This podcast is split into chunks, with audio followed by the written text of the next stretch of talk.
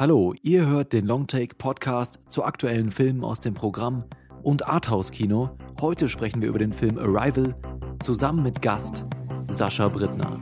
Das und mehr jetzt in der Sendung. Viel Spaß.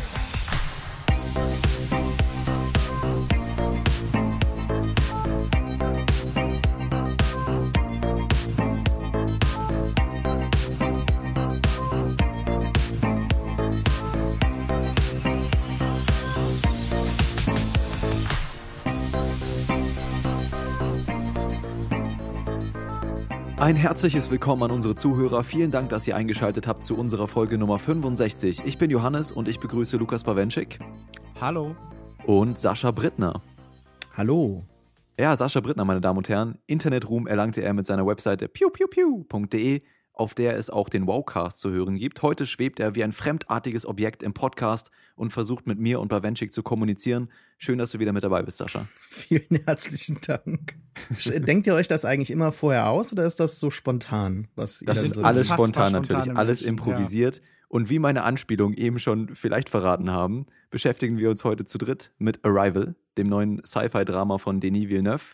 Das ist tatsächlich der einzige Film, mit dem wir uns in dieser Sendung beschäftigen. Lukas Bawenschik, kannst du unseren Hörern einmal erklären, warum das so ist und warum sie jetzt nicht sofort in Panik geraten sollten?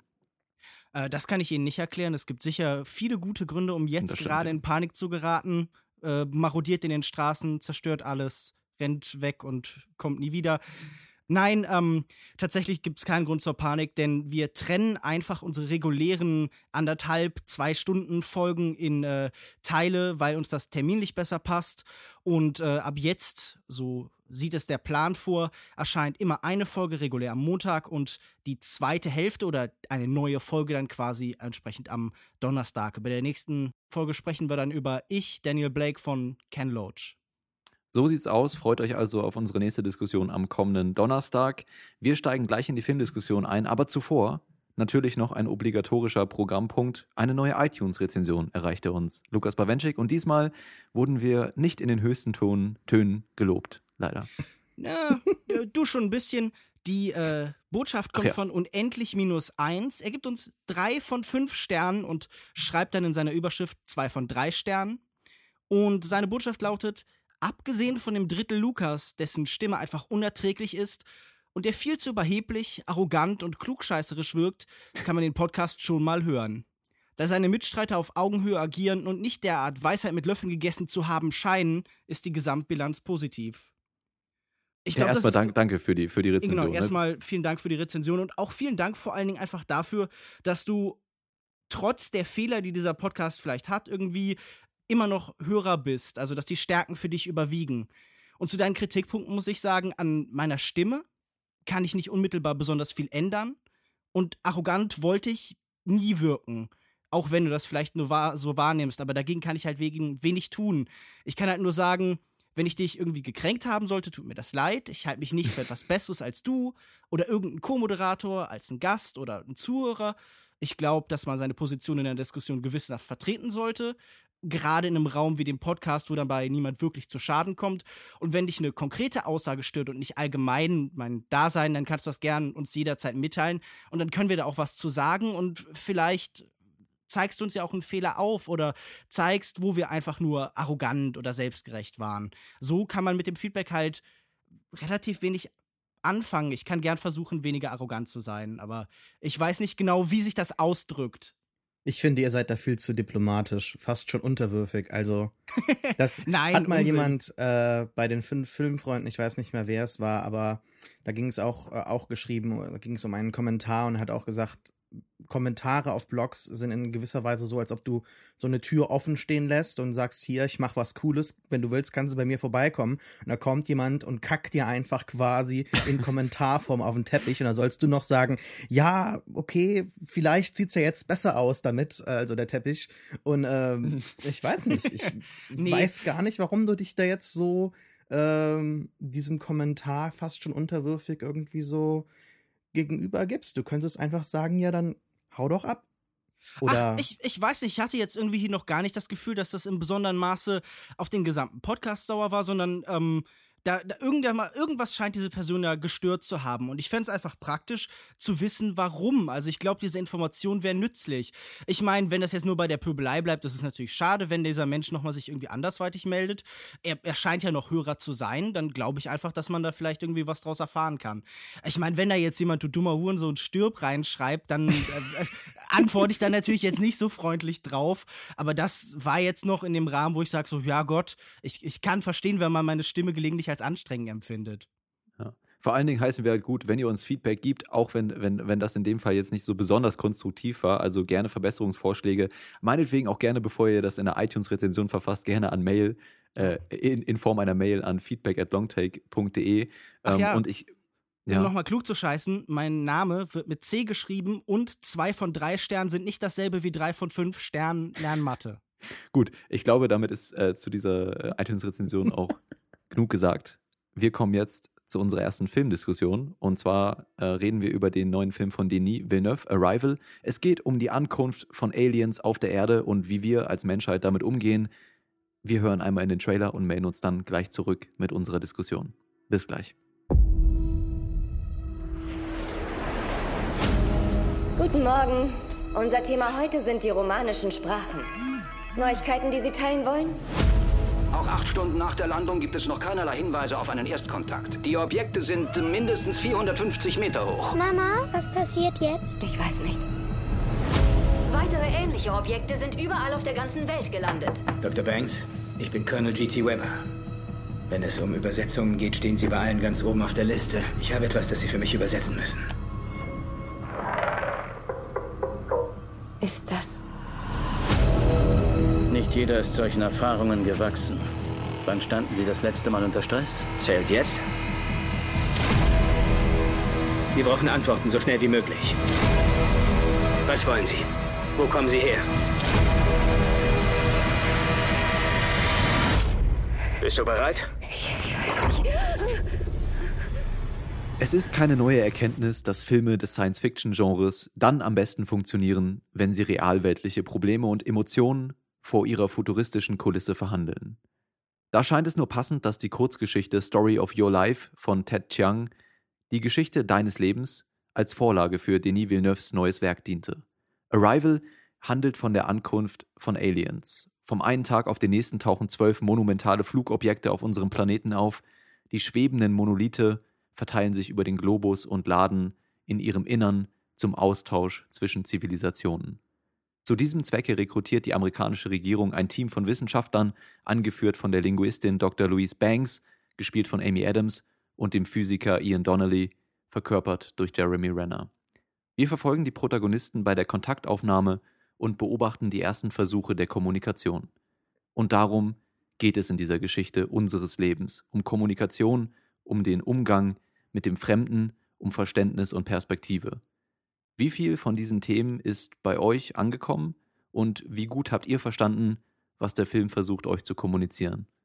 Vielleicht angefangen bei Sascha als Gast heute. Ja, vielen Dank. Äh, schöne Einleitung. Ähm, ich finde, dass es auf zwei Ebenen stattfindet. Einmal auf der Ebene, die jetzt momentan auch in den Reviews ähm, äh, immer wieder erwähnt wird, dass halt der Film aktuell zu einer Zeit herausgekommen ist, äh, nach der US-Präsidentenwahl ähm, in der er hilft, also in der er nochmal in gewisser Weise einen, einen positiven Ausblick aufs Leben, auf, dies, auf das Zusammenleben, auf, auf, auf die positiven äh, Erfolge von, von erfolgreicher Kommunikation wirft. Also ähm, gerade in der US-Wahl ähm, ging es jetzt darum, auch häufig jetzt auch in der Diskussion danach, um diese Fake News, die ja nicht unbedingt ähm, dazu führen sollen, dass man halt eben ähm, tatsächlich von dieser falschen Nachricht oder von dieser Lüge, muss man ja sagen, überzeugt wird, sondern dass man einfach verwirrt wird und dass diese, diese Wahrheiten nicht mehr, nicht mehr stattfinden. Und ähm, ich finde, dass, äh, dass das oder nicht mehr akzeptiert werden, dass man halt einfach verwirrt ist. Und ich finde, dass der Film auf, auf so einer gesamtpolitischen Ebene eine relativ simple Nachricht hat, nämlich wir müssen miteinander reden, müssen objektiv miteinander umgehen und das ist eventuell ein wenig kitschig. Genauso ist er eventuell auch ein wenig kitschig. Der Film am Ende, ohne jetzt irgendwas zu spoilern, auf einer relativ persönlichen Ebene, aber da bezieht er sich halt wirklich auf den, auf, auf die, auf die Kurzgeschichte, die er da vorgegeben ist, ähm, dass man halt eben auch irgendwo seine Entscheidungen macht, aber am Ende des, des Tages halt tatsächlich ähm, wollen alle Menschen eigentlich nur dazugehören, zusammenfinden und etwas ähm, fühlen.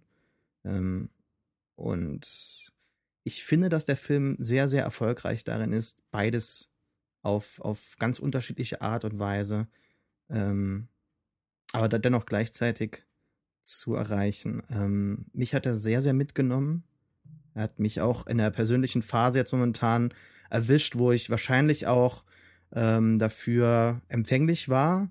Ähm, ist vielleicht jetzt ein bisschen kitschig, aber meine Katze ist gestorben. Man nimmt sich ja auch quasi so eine Katze ins Leben und man, Louis C.K. hat da so, so einen sehr äh, lustigen Satz darüber, also dass man halt eben ähm, einen Hund mit nach Hause bringt zur Familie und dann der Vater sagt, hey, ich habe uns alle in sieben Jahren weinend mit nach Hause gebracht. Und äh, der Film stellt am Ende ja auch quasi so die Frage zum mh, mm, ja, Determinismus. Äh, jetzt habe ich schon zu viel mhm. aufgemacht. Ähm, erzählt ihr doch mal was. Wie hat es denn für euch funktioniert bezüglich der äh, zeitgenössischen Probleme, die uns auf der Welt so plagen? Ich persönlich muss ja sagen, dieser Film hat durchaus Stärken. Und ich würde sagen, das ist ein Teilaspekt, der für mich überhaupt nicht funktioniert hat. Es wurde im Vorfeld vielfach über den Humanismus dieses Films gesprochen und äh, wir haben sogar irgendwie über Twitter einen offenen Brief bekommen, man müsse ja diesen Film unbedingt besprechen, weil das ja jetzt gerade so ein wichtiger Film für unsere Zeit wäre, gerade durch diesen Humanismus. Und das finde ich auf zwei Ebenen sehr, sehr schwierig. Wir steigen da schon relativ tief in den Film ein, aber wenn man das runterbrechen würde, das ist jetzt vielleicht ein bisschen polemisch, aber dann ist Arrivals humanistische Botschaft zum einen, unsere Leben sind determiniert und es gibt keinen freien Willen und zweitens, ähm, Chinesen und Russen und die Menschen im Allgemeinen, aber vor allen Dingen die Chinesen und Russen und vielleicht später im letzten Drittel dann noch die Sudanesen sind im besonderen Maße aggressiv. Und das Zusammenkommen, das muss natürlich von den weisen und erleuchteten Amerikanern kommen. Das ist nicht ganz genau so mhm. dargestellt. Das ist jetzt vielleicht auch eine plakative Zuspitzung des Ganzen. Aber ich es, würde ja. nicht sagen, dass der Film in dem Maße effektiv und erfolgreich ist mit dieser persönlichen Botschaft. Und ähm, ich kann das absolut nachvollziehen, wenn man für den empfänglich ist, auch gerade für seinen emotionalen Teil. Aber auch dem, bei dem muss ich sagen, da bin ich sehr gemischt. Also jetzt erstmal ohne tiefer halt eben in die weiteren Prozesse einzusteigen, würde ich sagen, ähm, er hat an vielen Stellen so ein bisschen was Sentimentales, vielleicht sogar auch was Manipulatives. Also man kann ja sagen, wenn es eine Sache gibt, die ähm, emotional anrührend ist, dann sowas vielleicht wie der Krebstod eines Kindes. Es gibt so ein ganzes Genre fast dazu, so Krebsdramen, die nur davon handeln, wie Menschen mit dieser besonders schlimmen Krankheit ringen. Und das hat für mich hier einfach überhaupt nicht funktioniert. Und auch diese Liebesgeschichte, die hier irgendwie sicherlich auch ein zentrales Element ist, hat für mich sehr große Probleme. Also wir haben ja zwei zentrale Figuren in diesem Film, nämlich vor allen Dingen Amy Adams, die Linguistin äh, Dr. Louise Banks, und auf der anderen Seite eben den äh, Physiker Ian Donnelly, wahrscheinlich Dr. Ian Donnelly, wenn er äh, auf so einer Mission als Physiker eingeladen wird.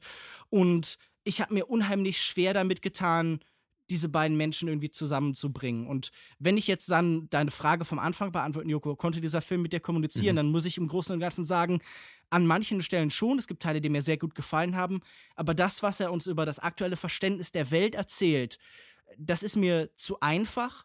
Und vor allen Dingen benutzt er so viele bekannte und klischierte Bilder dafür. Also er greift zurück auf ähm, immer wieder auf Fernsehbilder. Er hat so eine Art Alex Jones-Ersatz zum Beispiel. Er hat ähm, menschliche Aufstände und Kriege und zeigt uns Fernsehbilder, die wir kennen. Und er affirmiert so immer wieder die menschliche Weltsicht oder die Weltsicht von vielen, die in diesem Film im Publikum sitzen würden. Und ich hätte mir gewünscht, wenn ein Film davon erzählt, wie sich Perspektiven wechseln und verändern, wie Menschen einen neuen Blick auf die Welt bekommen, dass er mir den vielleicht auch aufzeigt. Und das hat leider nicht funktioniert. Ja, ich bin da, glaube ich, so ein bisschen zwischen euch beiden. Ähm, für mich haben auch viele Elemente in dem Film gut funktioniert, auch gerade so, ähm, was das Filmische angeht, worüber, worüber wir vielleicht gleich noch sprechen können. Und auch thematisch, gerade was der Film über Kommunikation erzählt, fand ich äh, vieles interessant. Und der Film hat dann aber auch gerade so im letzten Drittel für mich auch einige Schwächen gehabt. Ja, ich war emotional trotzdem in vielen Momenten sehr mitgerissen und habe auch Gänsehaut bekommen und Trauer empfunden an manchen Stellen.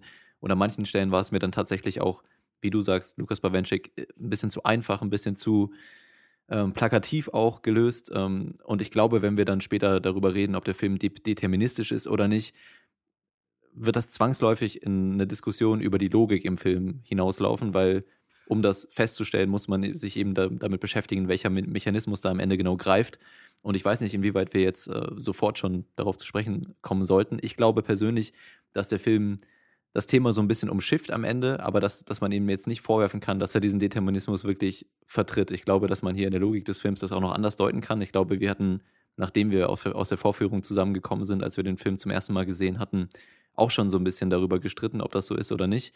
Vielleicht erstmal, bevor wir jetzt so tief in die Thematik eingehen und dann gegen Ende vielleicht auch so ein bisschen deutlicher über die Sachen sprechen, wie hat denn der Film für euch vom Aufbau her, vom Filmischen am Anfang funktioniert? Das ist, glaube ich, eine von Villeneuves Stärken, ähm, direkt wieder diese dichte, starke Atmosphäre erzeugt und genau wie wir es jetzt auch in der Diskussion zu Wir sind die Flut hatten, eine persönliche Geschichte oder, oder eine epische Geschichte so klein und langsam aufgebaut und dann immer wieder mit großen epischen und ja tatsächlich auch Hollywood-Bildern, ich würde das als Hollywood-Film bezeichnen, unterlegt und so ähm, ja für mich so eine dichte Atmosphäre geschaffen, um richtig schön in diese in die Wissenschaft und in die Geschichte reinzukommen. Wie ging mhm. euch das da? Mhm. Ja, ich kann das auch so wiedergeben. Ähm, ich fand's jetzt nicht, äh, ich fand nicht, dass der Film einen sehr großen, eine, eine sehr große Revolution irgendwie vollzieht oder dass Villeneuve überhaupt immer ähm, jetzt, er wird ja in letzter Zeit sehr viel gelobt und als äh, ja der neue Star am, am Himmel von intelligenten Blockbustern irgendwie so oder mhm. intelligenten Hollywood-Filmen. Nolan 2. Ja, in gewisser Weise schon wird er so ein bisschen dargestellt. Und ich, ich finde nicht, dass er immer wieder so eine gewisse Revolution vollzieht, aber er bringt halt ähm, immer wieder so einen gewissen eigenen Ansatz mit. Und ähm, ich finde, dass seine Filme sehr deutlich ähm, individuell sind. Also, dass man doch schon einen Villeneuve-Film erkennen kann. Und ich finde gerade den Beginn, den du erwähnst, Joko, so ähm, ja, sehr gut äh, dargestellt in der Form, dass man halt tatsächlich eine ganz persönliche Geschichte nimmt und die auch mit ganz persönlichen Bildern, die, die, in denen man sich sehr gut wiedererkennen kann oder wiederfinden kann, äh, bringt die Bilder direkt, ähm, ja, was, was möchte ich sagen? Ich, ich glaube, ich, ich fand diese Bilder wie er zum Beispiel sie zeigt, dass sie abends auf der Couch liegt und äh, sie da so einen fremden Sender anhat und äh, im Prinzip gar nicht hört, sondern also nicht verstehen kann, was da gesagt wird. Oder vielleicht versteht sie es, sie ist ja Linguistin, also wahrscheinlich schon. Aber ähm, ich habe mich da sehr wiedergefunden oder dass man halt eben die Kamera, während sie zum ersten Mal die äh, Aufnahmen, du hast ja auch eben erwähnt, äh, dass, dass sehr viel mit dem Fernsehen gearbeitet wird, dass man die Fernsehaufnahmen gar nicht sieht, sondern ihre Reaktion sieht. Mhm. Ich finde, dass man da sich sehr schnell in diese individuelle Perspektive hineinfinden kann und dann auch sehr langsam dazu hingeführt wird. Und ähm, ich fand jetzt nicht, dass der Film unglaublich spannend war, aber dann in dem Moment, wo sie dann tatsächlich auf die Außerirdischen trifft, da finde ich es schon sehr ähm, beängstigend in gewisser Weise. Ich finde, dass die Außerirdischen wunderbar realisiert wurden. Äh, äh, sehr, sehr realistisch, ähm, was, was ja auch bizarr ist, äh, so ein Adjektiv zu benutzen. Oder, man kann es ja nicht beweisen, ja, aber es ist halt, es ja, fühlt sich stimmt, trotzdem ja. sehr realistisch an. Es fühlt sich sehr. Aber ich glaube, genau das ist das Problem, oder? Glaubst du nicht, da, weil, weil sie eben so, natürlich sind sie nicht anthropomorph, aber sie haben schon sowas von Tintenfisch. Äh, Tentakelkreaturen. Aber auch nur das, was man sieht zu Beginn später sieht man ja tatsächlich, dass sie eben nur die ganze Zeit einen gewissen Ausschnitt gesehen haben, was natürlich auch in gewisser Weise ein bisschen kitschig ist. So ja, wir müssen das ganze mhm. Gesamtbild betrachten und so weiter und wir können uns nicht nur auf so mhm. einzelne spezifische Elemente konzentrieren, sonst vergessen wir das große Ganze und das besteht ja darin, dass wir ja. miteinander reden und kommunizieren und uns verstehen und miteinander im Kreis tanzen und uns äh, ja, lieb haben, ne? Also es ist halt. An den Händen fassen. Aber was mit dieser Einführung, glaube ich, ähm, was du wahrscheinlich auch ansprechen wolltest, und ich glaube, wo wir uns alle eilig sind, ist, dass Villeneuve ein großartiger Handwerker ist. Also diese ganze Einstiegssequenz ist einfach so schön ähm, nicht mechanisch, aber halt ähm, bedächtig und nachdenklich und auf und halt einfach sehr schön sich selbst steigernd. Also was du ja ansprichst, ist, wie lange uns halt bestimmte Anblicke und Offenbarungen irgendwie verheimlicht werden. Also soweit, dass das Drehbuch damit sogar spielt, indem es halt uns ähm, ja erst Gesichter zeigt statt den Bildschirm oder indem irgendwann die Frage gestellt wird, wie sehen sie aus und dann wird geantwortet, das wirst du noch früh genug erfahren. Also selbst der Zuschauer wird so von den Figuren so ein bisschen vertröstet und diese Art Suspense aufzubauen, also da ist ja schon eine gewisse Spannung, eine Ehrfurcht, da ist so eine Erhabenheit in diesen großen, muschelartigen Gebilden, die sich über der Menschheit auftun, die ja so eine Ambivalenz haben, die ja sowieso dieser ganze Film trägt. Die sind irgendwie bedrohlich, aber sie haben auch einfach eine große Faszinationskraft. Man kann verstehen, warum die Menschenmassen dahin dringen. Und ich muss auch sagen, dieser Einstieg hat mir sehr, sehr gut gefallen. Ich mag, wie da so eine ganz gemächliche Eskalation stattfindet. Und ich mag, wie das dann halt in diesen, wie, wie sehr das prozessorientiert ist. Also wie sehr sie dann zum Beispiel, als sie vom Militär abgeholt worden sind, nach und nach durch diese Zellstadt geleitet wird, wie sie die Leute vorgestellt bekommen. Und das ist einfach wirklich sehr, sehr schön geschildert. Und Denis Villeneuve ist wirklich gut darin, so einen langsamen Aufbau zu gestalten. Also ich muss an meine Lieblingssequenz mhm. aus Sicario auf diesem, auf diesem Freeway denken, wo ja. man erst so ganz lange einfach nur normale Situationen sieht, aber da ist so eine unterschwellige Spannung. Das ist ja auch genau das, was halt irgendwie ähm, Alfred Hitchcock immer gemeint hat mit Suspense, dass man weiß, dass irgendwas passieren wird und ähm, ich, ich würde sagen, bei Denis Villeneuve ist das Tolle, dass er nie zeigen muss, das, was da ist, sondern dass man es so begreift. Also das kann er einfach durch Filmform zeigen und das ist wahrscheinlich eine seiner größten Stärken. Mhm. Er schafft das auch durch so gewisse Kontraste, die er rein visuell schafft. Also ich denke da nur an den Moment, wo sie, ähm, nachdem die Aliens gelandet sind und sie die im Fernsehen beobachtet hat, geht sie ja zurück zu ihrem Auto und da gibt's diesen kleinen Autounfall, gar nicht irgendwie groß oder spektakulär, einfach so ein Ein Ausparkunfall.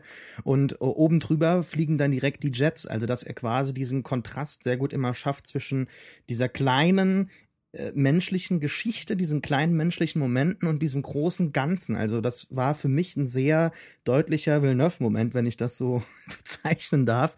Aber das hat für mich schon direkt, ähm, hat mir quasi direkt signalisiert, ich bin hier in guten Händen, ich kann mich äh, dieser Geschichte hingeben und ähm, hier wird auch, obgleich diese Andersartigkeit und diesen großen Fragen der Menschen nie so wirklich vergessen, und genau deshalb hat der Film gerade im letzten Drittel für mich, wenn wir dann nachher ein bisschen drüber genauer sprechen können, so gut funktioniert. Aber ähm, gerade dieser gemächliche Aufbau, den du ansprichst, äh, Lukas, den, den fand ich auch ganz, ganz toll. Und ähm, dass man halt eben diese ganz ja, ich, weiß nicht, ich, ich fand's, ich fand's wirklich erfrischend, dass, dass man diese ganz menschlichen kleinen Momente nimmt und die zeigt. Also, dass sie in ihrem kleinen Büro da angesprochen wird und quasi dann zum ersten Mal als einer der ersten Menschen überhaupt in ihrem kleinen Büro da von äh, diesen Aliens was hören darf. Und ähm, das sieht man ganz, ganz selten. Und gerade auch im, im Science-Fiction-Genre sind diese leisen Momente mit sehr viel Stille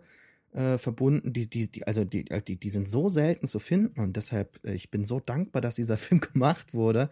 Ich bin ganz hin und weg, was, was äh, gerade diesen ruhigen, gemächlichen Aufbau ähm, angeht. Und wenn es dann zur, naja, ich würde nicht sagen Eskalation, aber wenn es dann zur Auflösung hinkommt und wenn man dann konkreter wird, dann war ich auch sehr froh, dass der Film dann tatsächlich ähm, mit etwas arbeitet, das man verstehen kann, das gleichzeitig ein bisschen aber dann doch schon abstrakter wird, eventuell auch in die, also von der von der Wissenschaft in die Fiktion übergeht, aber dass die Wissenschaft nie so ganz zurückgelassen wird, äh, mhm. zumindest im, in der Theorie. Das hat mich ähm, doch schon erfreut.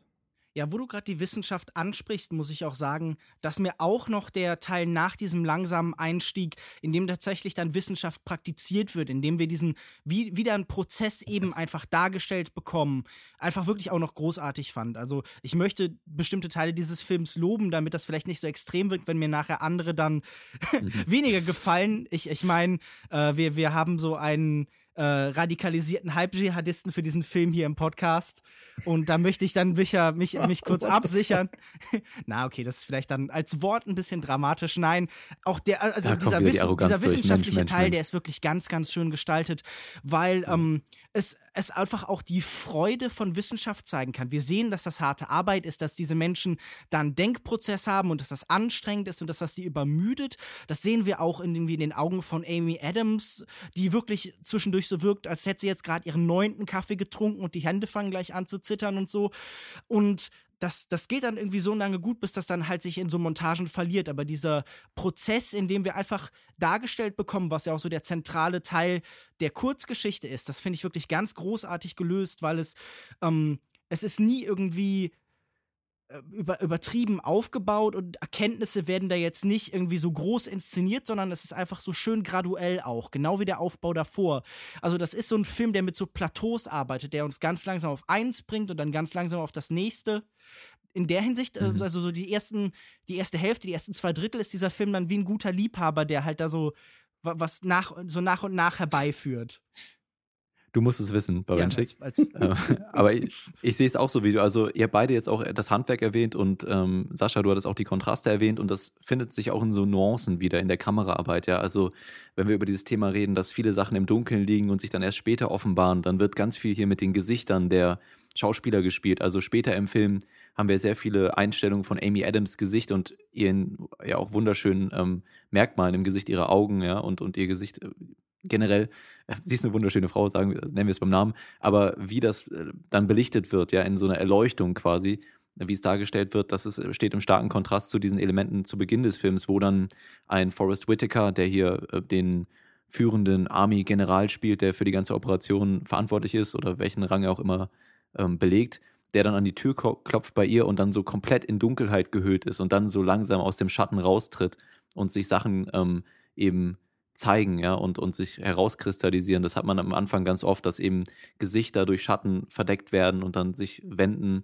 Und diese Perspektive, dieser Perspektivwechsel wird da auch schon in der Bildsprache angedeutet. Und dann haben mir so viele kleine Elemente gefallen, also einfach die ähm, Entscheidung, wie sie diese, diesen Monolithen, der da schwebt, visualisieren möchten. Ja, also dass er halt nicht gelandet ist, sondern immer noch diese Distanz bewahrt, diese 15 Meter, die sie da mit dieser Hebebühne hochfahren müssen und dann auch nur, wenn sie tatsächlich eingeladen werden, also wenn sich da diese Luke unten öffnet, dann hat das sowas, ähm, ja, sowas Distanziertes und dann später auch, wenn sie drin sind und das ist alles noch so äh, im ersten Drittel des Films, wenn sie dann zum ersten Mal vor dieser Leinwand oder von die, vor dieser Glaswand ähm, stehen, dann hat das alles, sind das so kleine Nuancen, die zeigen, ähm, wie langsam man sich annähert, so als Zivilisation einer anderen Zivilisation gegenüber und wie vorsichtig diese, diese Aliens da agieren. Und das hat mir alles unfassbar gut gefallen, um diese Atmosphäre, die ihr jetzt ja auch beide schon angesprochen habt, ähm, zu realisieren. Ja.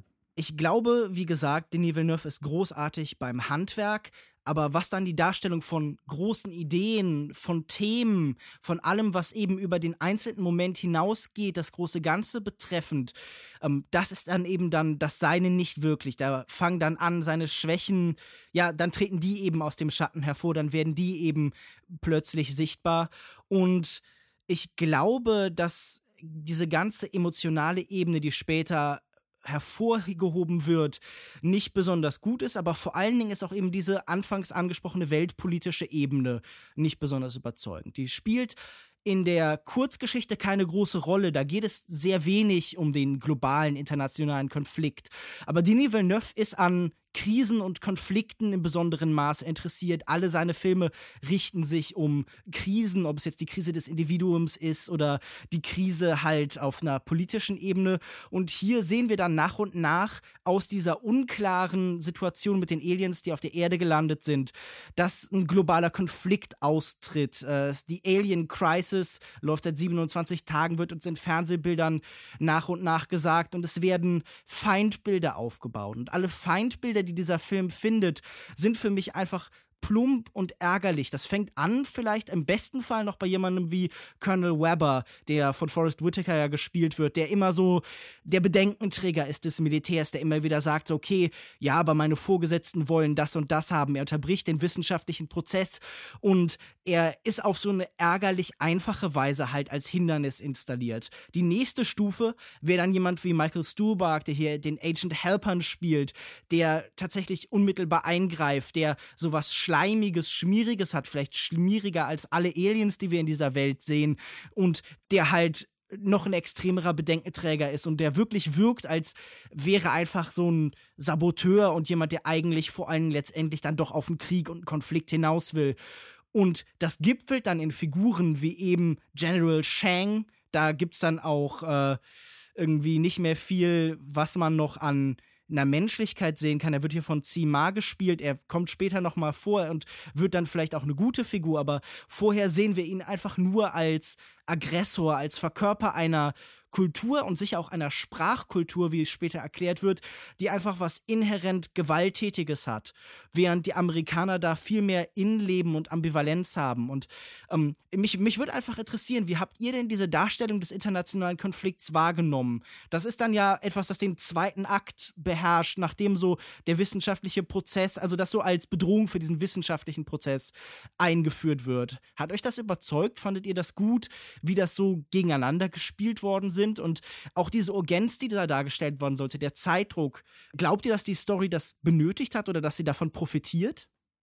Ja. Sowohl als auch. Ich finde, dass sie sowohl davon profitiert, als auch, dass sie es benötigt hat. Ich habe ja auch die Kurzgeschichte gelesen, wir haben uns vorher schon ein bisschen darüber unterhalten. Und was mich jetzt tatsächlich ein bisschen ähm, davon überzeugt, dass der Film ein Stück besser ist, ist, dass er nicht nur ähm, cineastischer ist, also in den Bildern, die halt, äh, die er halt eben zeigt, die, die, die Bilder, die großen bombastischen Bilder, die fehlen in dem in der Kurzgeschichte ja gänzlich. Und sie konzentriert sich auch ein bisschen ähm, mehr auf die Wissenschaft, was ähm, ich als jemand, der Linguistik studiert hat, na natürlich sehr, sehr toll finde. Aber schlussendlich fand ich es dann doch eben ganz gut, dass der Film dann in der zweiten Hälfte oder, oder im, im zweiten Akt das halt äh, fast schon überspringt in dieser kleinen Montage, in der uns äh, Jeremy Renner halt darüber informiert, was passiert ist und sich stattdessen für diesen Konflikt interessiert, den äh, es ja so gar nicht gibt, weil es dort im, in der Kurzgeschichte mehrere hundert solcher Möglichkeiten gibt, mit den, mit den Aliens zu kommunizieren und dass sogar teilweise dann halt äh, innerhalb der USA mehrere Dutzende von diesen Automaten stehen, mit denen sie halt kommunizieren können, dass halt innerhalb eines Staates dann halt Informationen ausgetauscht werden. Diese äh, zusätzliche Sprachbarriere, die sich halt eben und diese, diese Konflikte die sich ergeben durch die Unterschiede in der Kultur, die, die fehlen der Kurzgeschichte gänzlich. Und ich fand, dass der Film das sehr gut halt hinsichtlich des, des Themas der, der Kommunikation, des gegenseitigen Verstehens halt, äh, das hat der Film gebraucht, finde ich. Absolut. Mhm. Und ich finde auch, dass er das gut macht. Ähm, du hast angesprochen, wie der ähm, chinesische General dargestellt wird und du musst dich ja dann auch ganz kurz daran erinnern, wie er da eingef eingeführt wird und wie er dargestellt wird, über welches Medium. Also, dass er quasi von dem Fernsehen vorgestellt wird, später und auch vorher noch von der CIA, also die ihn quasi automatisch schon als Feind erkennt, weil wir gerade in einer äh, Periode unserer zivilisatorischen Entwicklung sind, wo wir halt eben diese Leute zunächst einmal mit, mit großem Misstrauen beachten und halt noch nicht so weit sind, was natürlich in der Science Fiction wieder auch ein bisschen plump ist und so weiter und ein bisschen abgedroschen, aber es ist halt, finde ich, nicht weniger wahr, äh, wenn man dann halt nach dieser initialen ähm, Begeisterung für die Aliens eine, eine Zusammenarbeit zeigt, äh, wie Informationen ausgetauscht werden von Staaten, die normalerweise relativ wenig miteinander reden oder Informationen austauschen, gerade solche geheimen Informationen Information, dann, dann finde ich es sehr, sehr effektiv und sehr mitreißend, wenn Michael Stuhlbarg, äh, die Figur, die er spielt, die, die, äh, der, der CIA-Korrespondent, äh, dann halt eben auf einem Stuhl Platz nimmt und äh, mit seiner Welt quasi fertig ist. Und, und er da vor, einer Reihe an, an, an, an Bildschirmen sitzt, wo alle, wo, wo überall drauf steht, disconnected. Und das ist natürlich, ja, das könnte man ihm vorwerfen, Villeneuve, dass das jetzt kein, äh, Bild ist, das in die Annalen der Filmgeschichte eingeht oder so weiter. Aber es, es fühlt sich halt nicht weniger wahr an in diesem Moment. Es fühlt sich unglaublich richtig an und ähm, es ist natürlich auf eine, auf eine Ebene runtergeschraubt und, und weniger komplex, sodass es halt tatsächlich jeder versteht, worum es geht. Und ähm, aber gerade das, das finde ich ja gut, dass der Film sich eben obgleich in seiner komplexen Thematik auch, äh, die, die Linguistik ist ja wesentlich komplexer im Buch ähm, erklärt und auch sehr nachvollziehbar erklärt und, und, und, sehr interessant, aber dass er das alles ein bisschen runterschraubt, dass es jeder verstehen kann und ähm, dass der Film tatsächlich jeden in gewisser Weise so ein bisschen in die ja, ein bisschen unterrichten will, ein bisschen bilden will und, und mitnehmen will. Ich, ich finde das ein, ein sehr, ähm, einen sehr richtigen Ansatz. Äh, ob er das dann tatsächlich individuell äh, für, für jeden dann halt erfolgreich schafft, so dass man am Ende sagt, ja, es hat jetzt nicht nur funktioniert, also im Sinne von ich habe es verstanden, sondern ich fand es auch tatsächlich beeindruckend oder es hat für mich genügt, dass ich sage, es ist ein toller Film und so weiter. Da könnte man natürlich dann äh, unterschiedliche äh, Resultate am Ende vorfinden, aber ähm, gerade diesen internationalen Konflikt, ich finde es zum Beispiel jetzt nicht, ohne jetzt zu politisch zu werden oder so, ich finde es zum Beispiel jetzt nicht falsch, äh, Russland so darzustellen, wie Russland dargestellt wurde in dem Film. Mhm. Äh, ebenso China. Also es wird ja gezeigt, dass, dass quasi China aufgrund ihrer Kultur ähm, dass man sagt, hey, wir, wir versuchen das mit Mayong irgendwie ein bisschen zu erklären, ja, ähm, also die, den Aliens die Sprache beizubringen und dass eben dieses Spiel automatisch so einen Verlierer-Sieger-Ansatz ähm, hat und so weiter, dass ich eben aus, aus ja. diesen kulturellen Unterschieden halt Probleme ergeben können. Ähm, ich glaube, das war aber jetzt auch nicht verallgemeinert auf die chinesische Kultur. Du hattest äh, Lukas Babenschik vorhin so einen Satz reingebracht, dass die Sprache einfach inhärent aggressiv ist und das äh, ist erstens nicht richtig und zweitens. Nee, das habe ich nicht gesagt, äh, sondern ich, ich habe gesagt, der Film sagt, sie finden eine Sprachlösung, die halt was inhärent aggressives genau, hat. Genau, ja. Also die Lösung, die sie gefunden haben, ist eben in, inhärent aggressiv und ich glaube auch, dass der Film sich generell von diesen typischen Hollywood-Feindbildern nicht ganz loslösen kann, aber er, er, zeigt doch auch auf, auch wenn es äh, einer dieser Plot-Mechanismen ist, den ich auch nicht so gern gesehen habe in dem Film, diese, dieser Subplot mit diesen zwei ähm, Militär-Officern, die sich da so ein bisschen ihre eigene Sache machen und irgendwie ein starkes Misstrauen gegenüber den Aliens hegen und dann ihren eigenen Plan da entwickeln. Das zeigt eben, dass es nicht nur in Russland oder China diese Entwicklung hätte geben können, sondern eben genauso gut in Amerika. Und gerade Amerika ist ja auch ein, eine höchst kompetitive Gesellschaft, ja. Ähm, also ich glaube nicht, dass der Film jetzt äh, Amerika komplett darum, da, davon frei macht. Natürlich ist es in dieser Situation so, dass es ein amerikanischer Film ist, der aus dieser Perspektive erzählt wird, gerade auch mit dem Ende, wer hier ähm, das Ganze versucht aufzulösen, ja, und dann eventuell auch schafft, dann ist es natürlich äh, ja, wird es, wirft es ein positives Licht auf den amerikanischen Kontext. Aber ich glaube nicht, dass man hier dem Film vorwerfen kann, dass er ein besonders ähm, einseitiges Feindbild auf diese anderen beiden Nationen äh, versucht aufzubauen.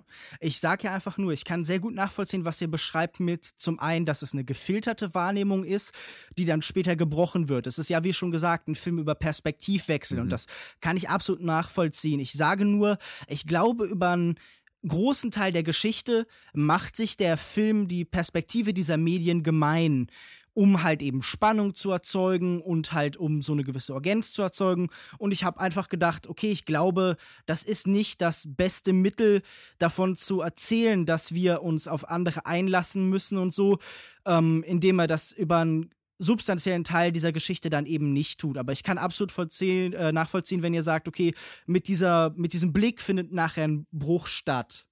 Deswegen kann ich dem Film auch sowas eher verzeihen, weil für mich ja tatsächlich diese, dieser Twist, der dann gegen Ende stattfindet und da eben darüber erzählt, dass, ähm, also hier wird es mit einer Science-Fiction-Mystery-Prämisse gelöst, aber generell der Gedanke, dass wir ja auch jetzt schon ähm, bestimmte Entwicklungen vorhersehen können und auch jetzt schon über, über Zukunft nachdenken können und, und das in unser Handeln einfl einfließen lassen sollten, dann ist es sicherlich äh, in gewisser Weise so ein Allgemeinplatz, der so ein bisschen simpel ist, aber wie es visualisiert wurde und dargestellt wurde, war das eben, ähm, hat das für mich komplett die vorherige Sprache des Films gerechtfertigt. Aber was ich noch interessant finde, wir sprechen gerade irgendwo auch über Politik. Und ich würde ja sagen, ganz abgesehen davon, wie das eben so eine globalpolitische Perspektive ist, ist ja auch gerade die Ebene, dass dieser Film von Sprache erzählt, ja, gerade dadurch ist der Film inhärent politisch. Denn wenn man sich das angeguckt hat, dann haben ja die letzten Jahre wenn man sich politischen Diskurs angeguckt hat, da ging es da ganz explizit um Sprache und um die Frage, inwieweit Sprache Bewusstsein oder gesellschaftliche Struktur dann eben mitbestimmt. Also wir überlegen vielleicht über Diskurse um äh, bestimmte Wörter, die geführt worden sind, ob das jetzt das Zigeunerschnitzel ist, was weiß ich. Da gab, sind ja ausreichend Gespräche, die geführt worden sind, auch zum Beispiel um so Sachen wie Hate Speech und so. Und der Film findet hier ja doch eine recht eindeutige Antwort, indem er sagt, so, okay, ja, ähm, bestimmte Theorien, bestimmte Strömungen der Linguistik haben 100% recht. Sprache befördert das Bewusstsein, bestimmt das Sein in einem ganz extremen Maße. Also es geht hier um die äh, Sapir-Whorf-Hypothese, die dann eben als Erklärungsmuster herangezogen wird. Natürlich sind dann auch so Ansätze wie, okay, dieses Verständnis der Welt als Sprachspiel von Ludwig Feuerbach wird halt die ganze Zeit irgendwie, äh, was rede ich, äh, von, von äh, Wittgenstein wird hier permanent vorgeführt und so. Ähm, wie, was, was schließt ihr denn politisch daraus? Also ist das nicht auch zum Beispiel, und das fand ich ganz interessant, das habe ich irgendwie gestern gelesen, zum Beispiel ein äh, Appell für geschlechtergerechte Sprache habe ich bei äh, Kollegin Sophie Rieger gelesen. Also was habt ihr für euch persönlich aus diesem Film rausgenommen, aus dem Gedanken, dass Sprache, Bewusstsein und Wahrnehmung der Welt in diesem Film substanziell bestimmt? Also ich finde, der Film findet ja ein recht schönes Bild gegen Ende, ja. Also da wird so das Phänomen geschildert, was passiert, wenn man eine Sprache komplett versteht, ja, und, und sich einer Sprache komplett angenommen hat oder sie gemeistert hat, ja. Und da wird dann auch darüber geredet. Und das ist ja auch tatsächlich so, wenn man Sprachen lernt, ähm, so wie bei allem, was man lernt, zum Beispiel auch bei Schach oder so, wenn wir jetzt gerade bei Mahjong waren, dann ähm, verändert das die Struktur wie das Gehirn und, und äh, das Bewusstsein funktioniert. Ja, also die Neuronen im Kopf vernetzen sich neu und ähm, dementsprechend hält man in gewisser Weise eine neue Perspektive. Ja, und so wie der Film argumentiert, dass man sich eben mit diesem Fremdartigen auseinandersetzen muss, das zu lernen, um eine neue Perspektive zu erhalten, ist einfach äh, was extrem nicht lebensbejahendes, sondern etwas, ähm, was kulturelle Grenzen überschreiten kann, ja. Und das hat was sehr Romantisches und meines Erachtens eben ist es einfach ein schöner Appell, das so darzustellen, wie der Film das dargestellt hat. Ja, also ein Appell für gegenderte Begriffe finde ich jetzt, äh, das müsste ich nachlesen, das finde ich jetzt erstmal ein bisschen befremdlich, das kann ich jetzt nicht so wirklich rausziehen. Und ich finde nicht so wirklich, dass der Film unbedingt äh, viele Botschaften, also direkte Botschaften für gesellschaftspolitische Diskussionen aussendet. Das kann man natürlich daraus ziehen, wie aus allen großen Science-Fiction-Narrativen, also dass man eben etwas extrapoliert und dann halt eben aufbaut und ähm, das funktioniert alles. Aber ich finde, dass der Film, was ich relativ wenig ähm, äh, diskutiert finde momentan online, äh, ähnlich wie, wie viele große andere Science-Fiction-Filme sich mit der Zeit beschäftigt und ähm, gar nicht so sehr unbedingt viel für unsere ja, gesellschaftspolitischen Diskussionen direkt aussagen möchte, sondern prinzipielle Aussagen bezüglich unseres Lebens. Äh, äh, eigentlich, also da, da zielt er eher drauf ab, glaube ich. Und ähm, was uns ja von den Tieren unterscheidet, ist ja insofern, dass, dass wenn, wenn Tiere miteinander reden, ja, dann reden sie immer in der Gegenwart, ja. Also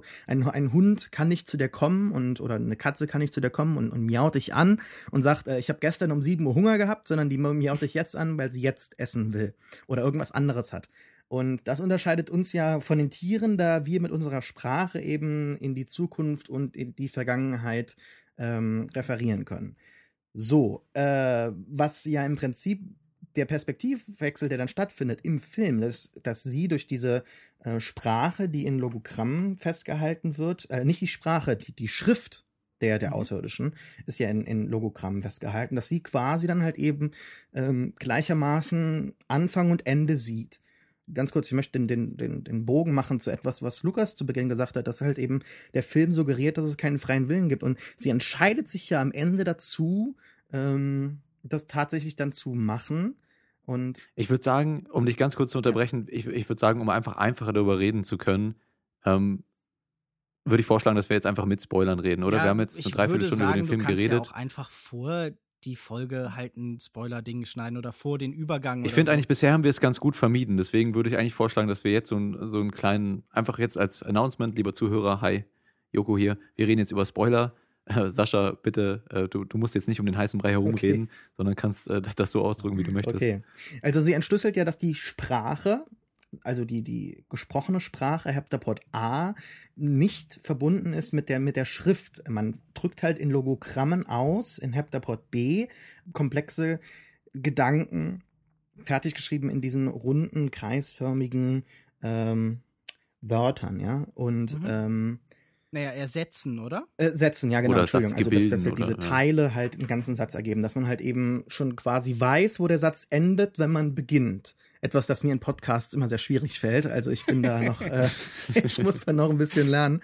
Ähm, Aber ich, ich finde, dass der Film dann am Ende in dieser Entscheidung deutlich zeigt, ähm, dass man äh, im Leben sich all dieser Probleme bewusst sein muss, der, der, oder auch der, der, der guten Aspekte, der, der Freude, der, ähm, des Schmerzes und sich trotzdem dann dafür entscheidet, weil man weiß, dass es am Ende des Tages halt eben so sein muss anscheinend, dass halt eben unsere Existenz sowohl von diesen, ja, wie wird's im Buch nochmal dargestellt, ich muss ganz kurz blättern, von diesen minimalen und maximalen Problemen und, und Freuden halt bestimmt wird. Also sie fragt sich ja am Ende, wie kann ich ein Minimum oder ein Maximum erreichen? Und sie entscheidet sich dann halt für den Mittelweg, was eventuell ein bisschen profan ist, kann man kritisieren, okay, aber für mich hat es sich als sehr wahr angefühlt, dass sie dann am Ende sagt, ja, ich möchte das Kind haben, obwohl ich weiß,